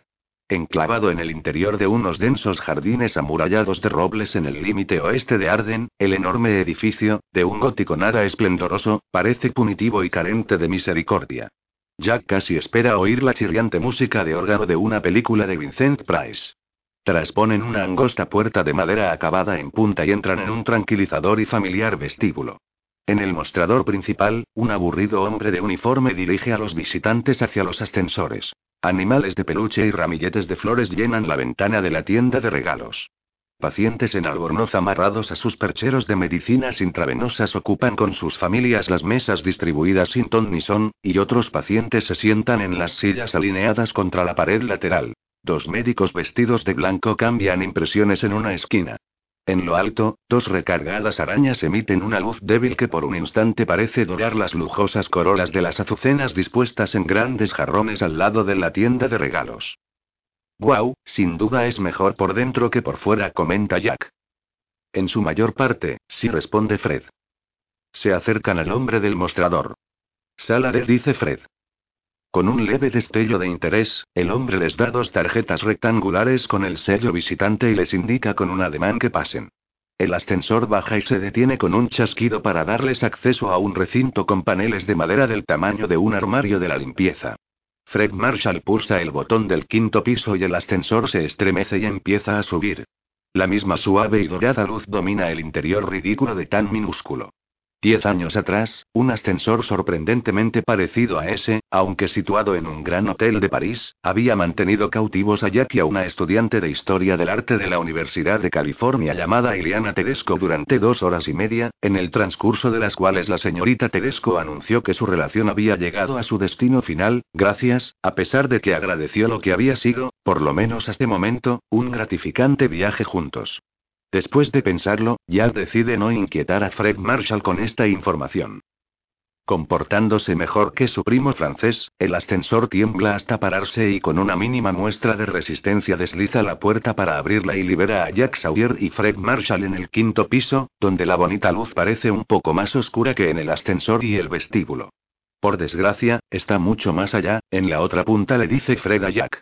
A su izquierda un pasillo que no parece tener fin se abre como un ejercicio de perspectiva, y Fred indica el camino con el dedo. Trasponen dos puertas dobles, pasean de largo el pasillo que conduce a la sala B, dejan atrás dos amplias habitaciones en que se alinean cubículos separados por cortinas, giran otra vez hacia la izquierda ante la entrada cerrada de gerontología, continúan por un larguísimo corredor cubierto de tablones de anuncios, pasean la entrada a la sala C, y entonces giran de repente a la derecha frente a los servicios de señoras y caballeros, dejan atrás el ambulatorio de oftalmología y el anexo de archivos y al fin llegan al pasillo con un letrero que indica que aquello es la sala de. Mientras avanzan parece que la luz oscurezca progresivamente, que las paredes se contraigan, que las ventanas se encojan. Las sombras acechan en el pasillo hacia la sala de y un pequeño charco de agua brilla en el suelo. Ahora estamos en la parte más antigua del edificio, indica Fred. Debe de estar deseando sacar a Judy de aquí lo antes posible. Bueno, claro, tan pronto como Pat Scarda piense que está preparada. Pero se sorprenderá. Es como si a Judy le gustara estar aquí. Creo que la está ayudando. Me ha dicho que se siente del todo segura y que, de los que pueden hablar, algunos son muy interesantes. Dice que es como estar en un crucero. Jack se ríe entre sorprendido e incrédulo y Fred Marshall le toca en el hombro y dice. ¿Significa eso que está mucho mejor o mucho peor? Al final del pasillo, aparecen directamente en una habitación de un tamaño considerable que parece haber permanecido inalterada 100 años. Paneles de madera de un marrón oscuro se elevan algo más de un metro desde el suelo de madera marrón oscuro. En lo alto de la pared gris a su derecha, dos altas y estrechas ventanas enmarcadas como cuadros filtran una luz gris. Un hombre sentado junto a un pulido mostrador de madera presiona un botón que desbloquea una puerta doble de metal con el letrero sala de y una pequeña ventana de cristal reforzado. Puede pasar, señor Marshall, pero ¿quién es ese? Su nombre es Jack Sawyer. Viene conmigo. ¿Es un pariente o un profesional de la medicina? No, pero mi mujer quiere verle. Espere aquí un momento. El encargado desaparece por la puerta metálica que al cerrar detrás de sí produce un sonido carcelario. Un minuto más tarde el encargado reaparece con una enfermera cuya cara severa y llena de arrugas, los brazos y manos grandes y las gruesas piernas la hacen parecer un travesti. Se presenta como Jane Bond, la enfermera jefa de la sala D, un nombre y un apellido que sugieren una comparación irresistible. La enfermera somete a Freddy a Jack, y luego solo a Jack, a una luz de preguntas antes de desaparecer de nuevo por la gran puerta. Bon, Hane Bon ironiza Jack, incapaz de evitarlo. La llamamos enfermera 007, dice el encargado. Es estricta, pero injusta. Tose y se queda mirando hacia las altas ventanas. Tenemos a un camillero que la llama 000. Unos minutos más tarde, la enfermera jefe Bon, Hane Bon, agente 000, abre la puerta metálica y anuncia. Pueden entrar, pero presten atención a mis palabras.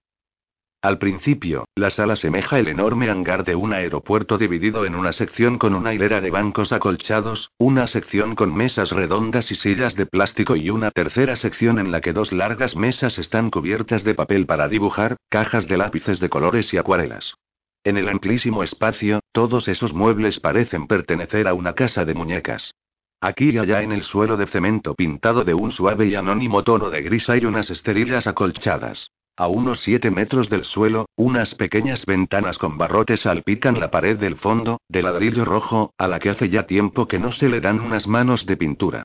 A la izquierda de la puerta, en un recinto de cristal, una enfermera levanta la vista de un libro que está sobre un mostrador.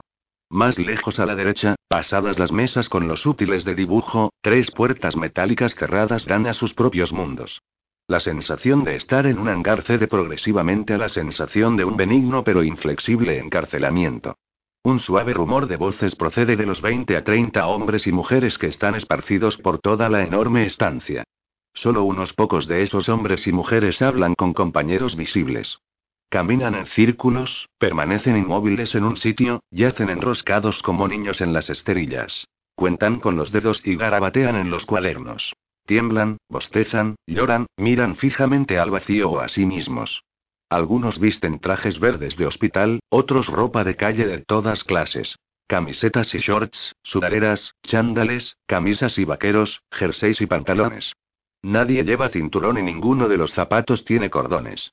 Dos hombres musculosos con el pelo al rape y en camisetas de un blanco brillante se sientan en torno a una de las mesas redondas con aire de pacientes perros guardianes. Jack intenta localizar a Judy Marshall pero no consigue averiguar quién es. Le estoy hablando, señor Sawyer.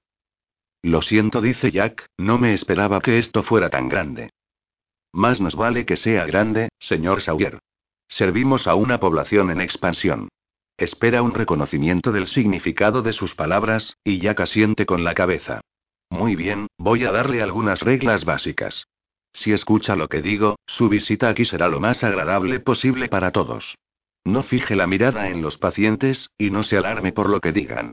No actúe como si pensara que encuentra inusual o angustioso algo de lo que hacen o dicen. Sea educado y al cabo de un rato le dejarán tranquilo. Si le piden algo, haga lo que le parezca, dentro de lo razonable. Pero por favor, absténgase de ofrecerles dinero, objetos afilados o comida que antes no haya recibido el visto bueno de uno de los médicos. Algunos medicamentos son incompatibles con ciertas clases de alimentos. En algún momento, es probable que una anciana llamada Estelle Packard se dirija a usted y le pregunte si es su padre. Contéstele lo que quiera, pero si dice que no, ella se marchará decepcionada, y si contesta que sí, le habrá alegrado el día. ¿Tiene alguna pregunta, señor Sawyer?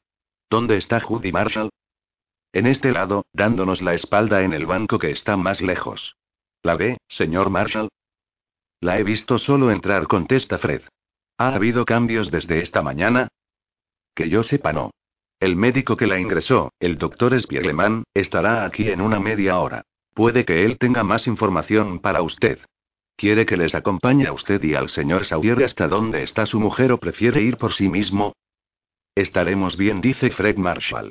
¿Cuánto rato podemos quedarnos? Les doy 15 minutos, 20 como máximo. Judy todavía está en el periodo de evaluación y quiero mantener su nivel de estrés al mínimo. Ahora parece tranquila, pero no está muy lúcida y, para serle sincera, delira bastante. No me sorprendería otro episodio de histeria y no queremos prolongar su periodo de evaluación al introducir en estos momentos nuevos medicamentos, ¿verdad?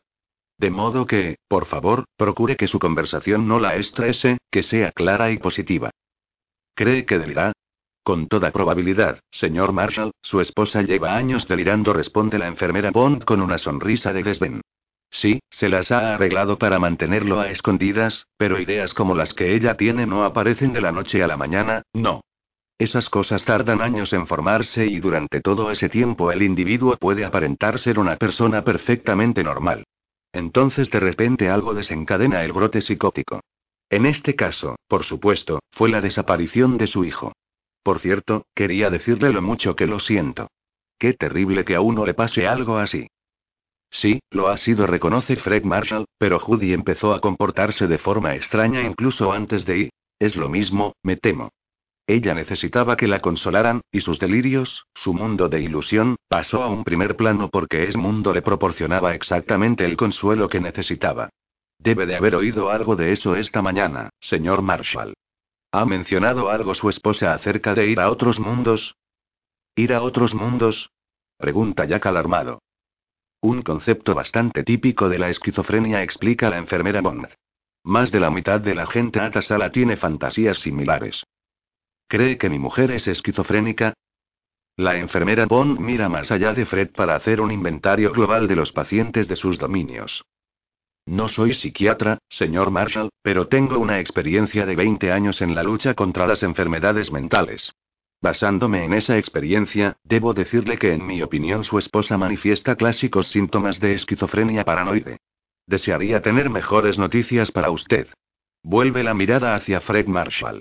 Por supuesto, el doctor Spiegelman hará el diagnóstico definitivo y será capaz de responder a todas sus preguntas, explicarle las opciones de tratamiento y demás. La sonrisa que le ofrece a Jack parece congelarse en el momento en que aparece. Yo siempre les digo a mis nuevos visitantes que es más duro para la familia que para el paciente, prosigue. Algunas de estas personas no tienen ni una sola preocupación en el mundo. En realidad, casi hay que envidiarles. Seguro ironiza Jack. ¿Quién no lo haría? Adelante entonces, concluye ella sin disimular cierto mal humor. Disfruten de su visita. Mientras caminan despacio por el sucio entarimado hacia la siguiente fila de bancos, unas cuantas cabezas se vuelven para mirarles. Muchos ojos siguen su avance. Sus pálidas caras reflejan curiosidad, indiferencia, desconfianza, cierto placer y algo de enojo. A Jack le parece como si cada paciente de la sala estuviera avanzando hacia él. Un hombre fofo y de mediana edad, vestido con albornoz, ha empezado a zigzaguear entre las mesas, como si temiera perder el autobús al trabajo. Al final del banco más próximo, una mujer delgada con una cascada de pelo blanco se levanta y mira a Jack con expresión de súplica. Las manos juntas y levantadas le tiemblan con violencia. Jack hace un esfuerzo porque sus miradas no se crucen. Cuando pasa por su lado, ella medio canturrea, medio susurra. Todos los patitos se fueron a nadar, y el más pequeñito se quiso quedar y... Verá y explica Fred. Judy me contó que su hijito se ahogó en la bañera. Con el rabillo del ojo Jack ha estado viendo al hombre del pelo revuelto y el albornoz correr hacia ellos con la boca abierta. Cuando él y Fred llegan a la parte trasera del banco de Judy Marshall, el hombre levanta un dedo como si estuviera indicándole al autobús que le espera y sigue adelante. Jack le observa acercarse. A la porra con el consejo de la enfermera Bond. No va a permitir que ese lunático se le suba encima, de ninguna manera. El dedo levantado llega hasta un palmo de la nariz de Jack y los ojos opacos del hombre le recorren la cara. Los ojos se apartan, la boca se cierra de golpe. En solo un instante el hombre se vuelve y se aleja como una flecha, con la bata volando y el dedo buscando aún su objetivo. ¿Qué ha pasado? se pregunta Jack. ¿Era el autobús equivocado? Judy Marshall no se ha movido. Debe de haber oído al hombre corretear junto a ella, su respiración jadeante al detenerse y luego su agitada partida, pero Judy aún tiene la espalda bien erguida en la amplia bata verde, su cabeza aún está vuelta hacia adelante y en el mismo ángulo. Parece indiferente a cuanto sucede alrededor de ella. Si llevara el pelo limpio, cepillado y marcado, si fuera vestida de manera convencional y tuviera una maleta a su lado, parecería una mujer sentada en un banco de una estación de tren esperando la hora de salida. Así pues, incluso antes de que Jack le vea la cara a Judy Marshall, antes de que ella pronuncie una palabra, se percibe en torno a ella cierta sensación como de despedida, de trayectos que se emprenden y vuelven a emprenderse y una sensación de viaje, una insinuación de la posible existencia de otro lugar. Le diré que estamos aquí, susurra Fred, y se agacha en torno al extremo del banco para arrodillarse ante su mujer, que echa la cabeza hacia atrás como para responder a la confusa combinación de sufrimiento, amor y ansiedad que arde en la apuesta cara de su marido. El cabello rubio oscuro mezclado con dorado se extiende, lacio, sobre la curva aniñada del cráneo de Judy Marshall. Detrás de la oreja docenas de cabellos forman un nudo enmarañado. ¿Cómo te encuentras, cariño? Pregunta Fred con suavidad a su mujer. Estoy consiguiendo pasarlo bien, responde ella. ¿Sabes, cariño? Debería quedarme aquí un poco más. La enfermera jefe cree que estoy completamente loca. ¿No te parece conveniente? Jack Sawyer está aquí. ¿Te gustaría verle? Ella tiende la mano y le da una palmada en la rodilla alzada. Dile al señor Sawyer que se ponga delante de mí y tú siéntate aquí, a mi lado, Fred. Jack ya está avanzando, la mirada fija en la cabeza otra vez erguida de Judy Marshall, que no se vuelve. Arrodillado, Fred ha tomado la mano extendida entre las suyas como si pretendiera besarla. Parece un caballero locamente enamorado ante una reina. Cuando se lleva la mano de Judy a la mejilla, Jack ve la gasa blanca que envuelve la punta de los dedos de ella. El pómulo de Judy está ahora a la vista, luego el costado de su severa y adusta boca. Entonces es visible todo su perfil, tan afilado como una grieta en el hielo el primer día de primavera. Es el majestuoso e idealizado perfil en un camafeo, o en una moneda. La ligera curva ascendente de los labios, la nítida y cincelada pendiente de la nariz, la curva de la línea de la mandíbula, cada ángulo en perfecta, tierna y extrañamente familiar alineación con el conjunto. Esa inesperada belleza le deja estupefacto. Por una fracción de segundo le hace detenerse en la profunda y a la vez borrosa nostalgia de su incompleta e imprecisa evocación de otro rostro. ¿Grace Kelly? ¿Catherine de Neuve? No, ninguna de esas. Se le ocurre que el perfil de Judy le recuerda a alguien a quien aún no ha conocido. Entonces el extraño instante se acaba. Fred Marshall se pone en pie, Judy, cuya cara, de la que ahora ve tres cuartas partes, pierde su cualidad majestuosa, mira a su marido sentarse a su lado en el banco, y Jack decide que lo que acaba de ocurrirle es absurdo. Judy no levanta la vista hasta que él se sitúa delante de ella. Su cabello está desordenado y carece de brillo, y bajo la bata del hospital lleva un viejo camisón adornado con lazos que no tenía gracia ni de nuevo. A pesar de esos inconvenientes, Judy Marshall le reclama para sí en el momento en que sus ojos se encuentran. Una corriente eléctrica que empieza en su nervio óptico parece descender por todo el cuerpo de Jack, que no puede evitar llegar a la conclusión de que es la mujer más despampanante que ha visto nunca. Teme que la fuerza de su reacción hacia ella la deje pasmada o, lo que es peor, que advierta lo que está pasando y piense que es un idiota. Lo último que desea es convertirse en un idiota a sus ojos. Brooke Creer, Claire Rude, y Liana Tedesco, cada una de ellas era bellísima en su estilo, pero a su lado parecen niñas en vestidos de carnaval. Judy Marshall deja a sus antiguas novias para vestir santos. Las expone como meros caprichos y antojos, empapadas de falso ego y cientos de agobiadoras inseguridades. La belleza de Judy no es un reflejo en un espejo, sino que brota, con una simplicidad pasmosa, desde lo más recóndito de su ser. Lo que uno ve solo es la pequeña y visible porción de algo mucho mayor, más exhaustivo, radiante y poseedor de una gran calidad interior. Jack apenas puede creer que el agradable y bonachón Fred Marshall haya tenido, en realidad, la fantástica suerte de casarse con esta mujer.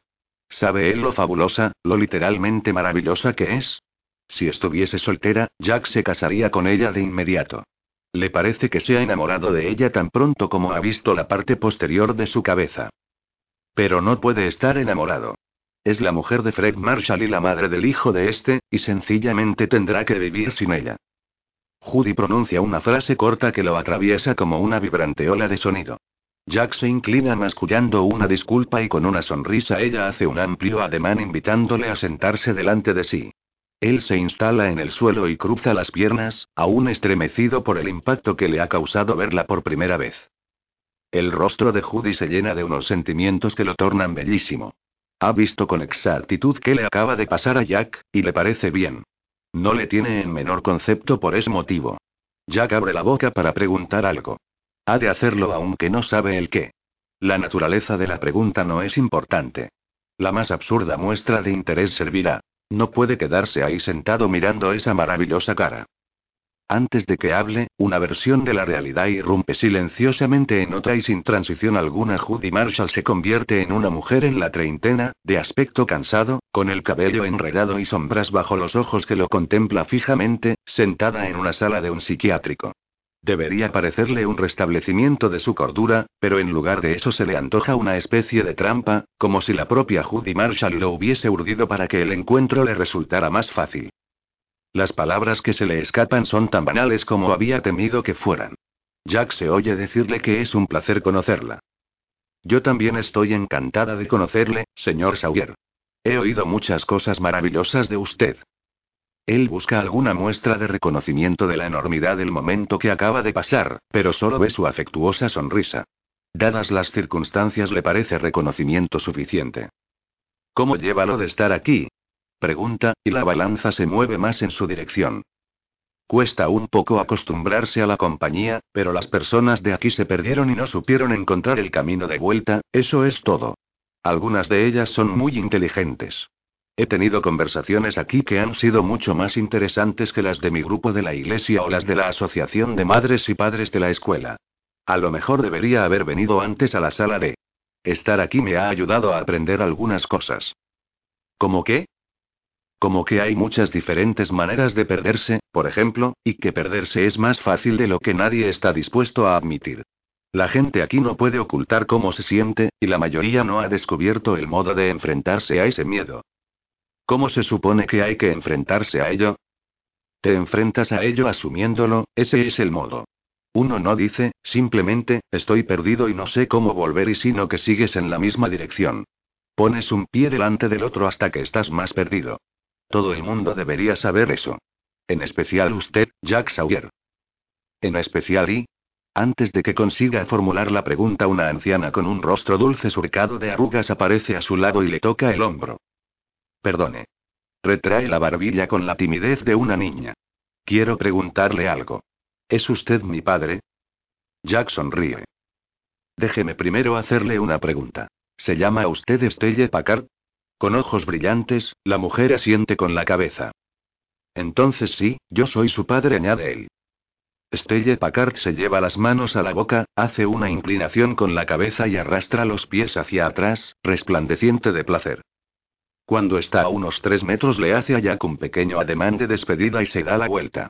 Cuando Jack vuelve a mirar a Judy Marshall es como si hubiese separado su velo de normalidad del espacio suficiente para revelar una pequeña porción de su enorme alma.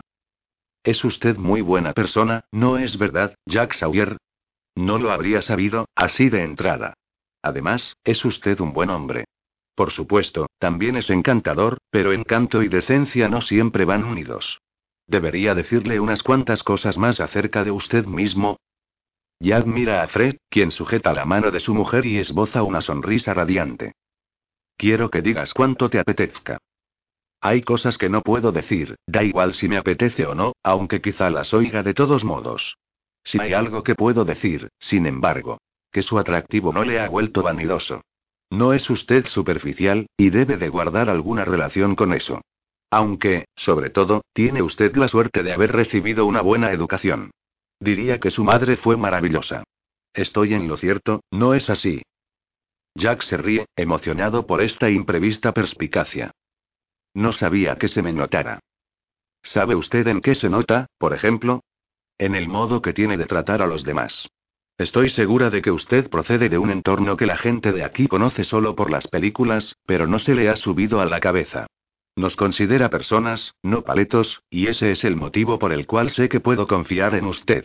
Es obvio que su madre hizo un gran trabajo. Yo también era una buena madre, o al menos intenté serlo, y sé que estoy hablando. Puedo ver. Ha dicho que era una buena madre. ¿Por qué utiliza ahí? ¿El tiempo pasado? Porque estaba hablando de antes. Aunque sonríe, Fred apenas logra disimular su preocupación. ¿Qué quieres decir con antes? Puede que el señor Sawyer lo sepa, dice ella, dirigiéndole lo que Jack interpreta como una mirada de ánimo. Lo siento, creo que no contesta él. Me refiero a antes de que acabara aquí y por fin empezara a pensar un poco. Antes de que las cosas que me estaban ocurriendo dejaran de volverme loca de miedo y antes de que me diera cuenta de que podía mirar en mi interior y examinar esas sensaciones que he tenido una y otra vez durante toda mi vida. Antes de que tuviera tiempo para viajar. Creo que sigo siendo una buena madre, pero no soy exactamente la misma madre. Cielo, por favor, interviene Fred. Eres la misma, solo que has tenido una especie de crisis nerviosa. Deberíamos hablar acerca de Tiller. Estamos hablando acerca de Tiller. Señor Sawyer, ¿conoce usted ese mirador que hay en la Nacional 93, justo cuando llega a la cima de la gran colina que está más o menos a un kilómetro y medio al sur de Arden? Lo he visto hoy, contesta Jack. Fred me lo ha enseñado. ¿Ha visto todas esas granjas que se extienden cada vez más? ¿Y las colinas que lo elevan a lo lejos? Sí, Fred me ha dicho que a usted le gusta mucho la vista desde allí. Siempre quiero parar y bajarme del coche. Adoro todo lo relacionado con esa vista. Se extiende durante kilómetros y kilómetros, y entonces, zas, se acaba, y no puedes ver más allá. Pero el cielo continúa, ¿no es cierto? El cielo prueba que hay un mundo al otro lado de esas colinas. Si uno viaja, puede llegar allí. Sí, puede hacerlo. De repente Jack siente la carne de gallina en los antebrazos y nota un cosquilleo en la nuca. En cuanto a mí, prosigue ella, solo puedo viajar con la imaginación, señor Sawyer, y si he recordado cómo hacerlo ha sido porque aterricé en el loquero. Pero se me ocurrió que se puede llegar allí al otro lado de las colinas. Jack tiene la boca seca. Advierte que la angustia de Fred Marshall va en aumento y que no puede hacer nada por aliviarla. Quiere formularle cien preguntas y empieza por la más sencilla. ¿Cómo se dio cuenta? ¿Qué quiere decir con eso? Judy Marshall libera la mano que sostenía su marido y la tiende hacia Jack, que la coge entre las suyas. Si alguna vez ha parecido una mujer corriente, no lo hace ahora. Irradia un resplandor como el de un faro, el de una fogata en un distante acantilado. Digamos que y muy entrada la noche, o si estaba sola durante mucho tiempo, alguien me susurraba cosas. No era exactamente así, pero digamos que sí parecía que una persona estuviera susurrándome desde el otro lado de un grueso muro. Era una chica como yo, una chica de mi edad. Y si entonces me dormía casi siempre soñaba con el lugar en el que vivía esa chica. Lo llamé la lejanía, y era como este mundo, el de Coule Country, solo que más luminoso y limpio, y más mágico. En la lejanía la gente iba en carruajes y vivía en grandes carpas blancas. En la lejanía había hombres capaces de volar. Tiene razón, admite Jack. Fred mira a su mujer y después a Jack con dolorosa inseguridad. Parece una locura, añade Jack, pero tiene razón. Para cuando empezaron a suceder esas cosas horribles en French Landing, ya casi me había olvidado de la lejanía. No había pensado en eso desde que tenía 13 o 14 años. Pero cuanto más cerca de nosotros pasaban esas cosas malas, cerca de Fred y de ti y de mí, quiero decir. Cuanto peores se hacían mis sueños, menos real me parecía mi vida. Escribía palabras sin saber que lo estaba haciendo, decía cosas raras, estaba desmoronándome. No entendía que la lejanía intentaba decirme algo. La chica me susurraba otra vez desde el otro lado del muro, solo que ahora había crecido y estaba muerta de miedo. ¿Qué le hizo pensar que yo podía ayudar? Fue solo una sensación que tuve, ya cuando usted arrestó a ese Kinderling y su foto salió en el periódico. Lo primero que pensé cuando vi su foto fue, conoce la lejanía. No me preocupó el cómo, o cómo podía saberlo yo al ver una fotografía. Sencillamente comprendí que usted la conocía, y entonces, cuando ti desapareció y yo perdí la razón y desperté en este lugar, pensé que si uno pudiese ver en el interior de la mente de algunas de estas personas, la sala de no sería tan diferente de la lejanía y recordé haber visto su foto. Fue entonces cuando empecé a entender lo de viajar. Toda esta mañana he estado caminando por la lejanía en mi cabeza. Viendo, tocando, oliendo ese aire increíble. ¿Sabía usted, señor Sawyer, que allí hay liebres del tamaño de canguros? Solo verlas te hace reír. Jack sonríe y se inclina para besarle la mano en un gesto muy parecido al de su marido. Con delicadeza, ella retira la mano que le tiene cogida. Cuando Fred me dijo que le había conocido y que estaba ayudando a la policía, supe que usted estaba aquí por algún motivo. Lo que ha hecho esta mujer deja a Jack estupefacto. En el peor momento de su vida, con su hijo perdido y su salud mental desmoronándose, ha realizado un monumental esfuerzo de memoria para hacer acopio de todas sus fuerzas y, de hecho, conseguir un milagro. Ha encontrado dentro de sí misma la capacidad de viajar. Desde una sala cerrada, ha recorrido a medias el camino entre este mundo y otro que conocía solo por sus sueños de infancia. Nada excepto el inmenso coraje que su marido describiera podría haberla capacitado para emprender este misterioso paso. Usted hizo algo una vez, ¿no es cierto? Le pregunta Judy. Estaba usted en la lejanía e hizo algo y algo tremendo. No tiene que decir que sí, porque lo veo en usted, está tan claro como el día. Pero ha de decir que sí, para que yo pueda oírlo, así que dígalo, diga que sí. Sí. ¿Qué hizo el qué? ¿Quiere saber Fred? ¿En ese mundo de sueños? ¿Cómo puede usted decir que sí?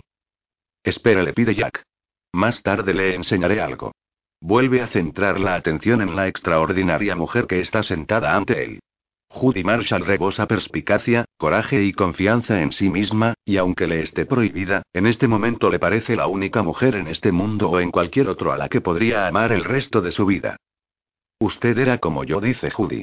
Olvidó todo lo relacionado con ese mundo, y salió y se hizo policía, un detective. De hecho, se convirtió en uno de los mejores detectives que han existido nunca. ¿Sabe por qué lo hizo? Supongo que el trabajo me atraía. ¿Qué es lo que le atrajo en particular? Ayudar a la comunidad. Proteger a gente inocente. Encerrar a los chicos malos. Era un trabajo interesante. Y pensó que nunca dejaría de ser interesante.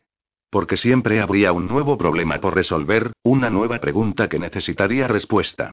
Judy ha acertado en un blanco que, hasta el momento, él no sabía que existía. Exacto. Era usted un gran detective porque, aun cuando no lo supiera, había algo y algo vital, que necesitaba descubrir. Soy un poli de homicidios, recuerda Jack. Su propia vocecilla en la noche, hablándole desde el otro lado de un muro grueso, muy grueso. Sí, admite Jack. Las palabras de Judy han penetrado hasta lo más hondo de su ser, y le brotan lágrimas de los ojos. Siempre quise encontrar lo que se había perdido. Toda mi vida se basaba en la búsqueda de una explicación secreta. En un recuerdo tan intenso como una película veo un pabellón entoldado, una estancia blanca en la que yace moribunda una reina bella y consumida, y en medio de su séquito a una niña dos o tres años más pequeña que él mismo, que tiene doce. ¿Lo llamó la lejanía? Pregunta Judy. Yo lo llamaba los territorios. Al pronunciar esas palabras siente como si abriera un cofre lleno de tesoros que al fin puede compartir. Ese es un buen nombre. Fred no lo entenderá, pero esta mañana, mientras daba mi largo paseo, he sentido que mi hijo estaba en alguna parte de la lejanía y de sus territorios. En algún lugar apartado de la vista, y oculto. En grave peligro pero aún vivo e ileso. En una celda. Durmiendo en el suelo. Pero vivo. Ileso. ¿Cree que eso puede ser cierto, señor Sawyer? Espera un momento, interviene Fred. Sé que lo sientes así y quiero creerlo, pero de lo que estamos hablando aquí es del mundo real. Creo que hay muchos mundos reales, dice Jack. Y sí, creo que Tiller está en algún lugar de la lejanía. ¿Puede usted rescatarlo, señor Sawyer? ¿Puede traerlo de vuelta? Usted misma lo ha dicho antes, señora Marshall. Debo de estar aquí por algún motivo. Sawyer, confío en que lo que sea que va usted a enseñarme tenga más sentido que lo que dicen los dos, apunta Fred. De todas formas aquí ya hemos acabado. Ahí llega la enfermera. Al salir del aparcamiento del hospital, Fred Marshall le echa un vistazo al maletín que Jack lleva en el regazo, pero permanece en silencio hasta que vuelven a internarse en la 93, y entonces dice, me alegro de que haya venido conmigo. Gracias, responde Jack. Yo también. En esto me siento un tanto perdido, ¿sabe? Pero me gustaría conocer sus impresiones sobre lo que ha pasado. ¿Cree que ha ido más o menos bien? Creo que ha ido mejor que eso. Su esposa es y a duras penas sé cómo describirla. No tengo palabras para decirle lo estupenda que es en mi opinión. Fred asiente y mira a Jack de reojo. Entonces supongo que no cree que esté fuera de sus cabales. Si lo suyo es locura, quisiera estar tan loco como ella. La carretera asfaltada de dos carriles que se extiende delante de ellos asciende por la empinada colma y parece continuar hacia el inconmensurable azul del cielo. Fred le dirige otra mirada de cautela. ¿Y usted dice haber visto eso, ese lugar que ella llama la lejanía? Sí, lo he visto. Por duro que resulte creerlo. No son gilipolleces ni mentiras. ¿Lo jura por la tumba de su madre? Por la tumba de mi madre. Ha estado allí. Y no solo en un sueño, ha estado allí de verdad. El verano en que tenía 12 años. ¿Yo también podría ir? Probablemente no responde Jack. No es verdad, ya que Fred podría ir a los territorios si Jack le llevara, pero este quiere cerrar esa puerta con firmeza. No le cuesta imaginarse llevando a Judy Marshall a ese otro mundo. Pero Fred es otro asunto. Judy se ha ganado con creces un viaje a los territorios, mientras que Fred todavía es incapaz de creer en su existencia. Judy se sentiría como en casa allí, en tanto que su marido sería como una ancla que ya tendría que arrastrar, como pasó con Richard Sloat. No creía que pudiese, admite Fred. Si no le importa, me gustaría parar otra vez cuando lleguemos a la cima. Me encantaría, acepta Jack. Fred conduce hasta la cima de la colina y cruza la estrecha carretera para aparcar en el arcén de grava. En vez de salir del coche, señala hacia el maletín que reposa en las piernas de Jack. ¿Lo que me va a enseñar está ahí dentro? Sí, contesta Jack. Iba a enseñárselo antes, pero después de que nos detuviésemos aquí la primera vez he querido esperar hasta oír lo que Judy tuviera que decir. Me alegro de haberlo hecho. Quizá ahora que ha escuchado, por lo menos en parte, la explicación de cómo lo encontré, tenga más sentido para usted. Jack abre el maletín, levanta la tapa y de su pálido interior forrado en piel saca la gorra de los Brewers que ha encontrado esa mañana. Échele un vistazo, dice, y le tiende la gorra a Fred. Oh, Dios mío. Fred Marshall pronuncia las palabras atropelladamente. ¿Es la Yes de I? Mira en el interior de la gorra y exhala profundamente al ver el nombre de su hijo. Su mirada se clava en la de Jack. Es la de Tiller. Santo Dios, es la gorra de Tiller, oh, Dios santo. Aferra la gorra contra su pecho y respira muy hondo dos veces, manteniendo aún la vista fija en Jack. ¿Dónde la encontró? ¿Cuánto tiempo hace? La he encontrado esta mañana en la carretera, le explica Jack. En el lugar al que su mujer llama la lejanía. Con un prolongado gemido, Fred Marshall abre la puerta y baja del coche. Para cuando Jack le alcanza está en el extremo más alejado del mirador, sosteniendo la gorra contra su pecho y mirando fijamente las colinas azul verdosas más allá del mosaico de granjas. Se vuelve para mirar a Jack. ¿Cree usted que aún está vivo? Creo que está vivo. En ese mundo. Fred señala las colinas. Le saltan lágrimas de los ojos, y la boca le tiembla. En ese mundo que está allí en alguna parte, según Judy. En ese mundo. Entonces vaya allí y encuéntrelo, exclama Fred. Con el rostro reluciente de lágrimas, gesticula como un loco hacia el horizonte con la gorra de béisbol. Vaya allí y tráigalo de vuelta, maldita sea. Yo no puedo, así que habrá de hacerlo usted. Se adelanta como si fuera a propinarle un puñetazo, pero lo que hace es rodear a Jack Sawyer con los brazos y deshacerse en sollozos. Cuando los hombros de Fred dejan de temblar y su respiración se vuelve entrecortada, Jack le dice: Haré todo lo que pueda. Sé que lo hará. Fred se aleja y se enjuga la cara. Siento haberle gritado de esa manera. Sé que va a ayudarnos. Los dos hombres se vuelven para regresar al coche. En la distancia, hacia el oeste, un flojo y lanudo borrón gris pálido alfombra la tierra junto al río. ¿Qué es eso? ¿Lluvia? No, niebla, responde Fred. Avanza desde el Mississippi.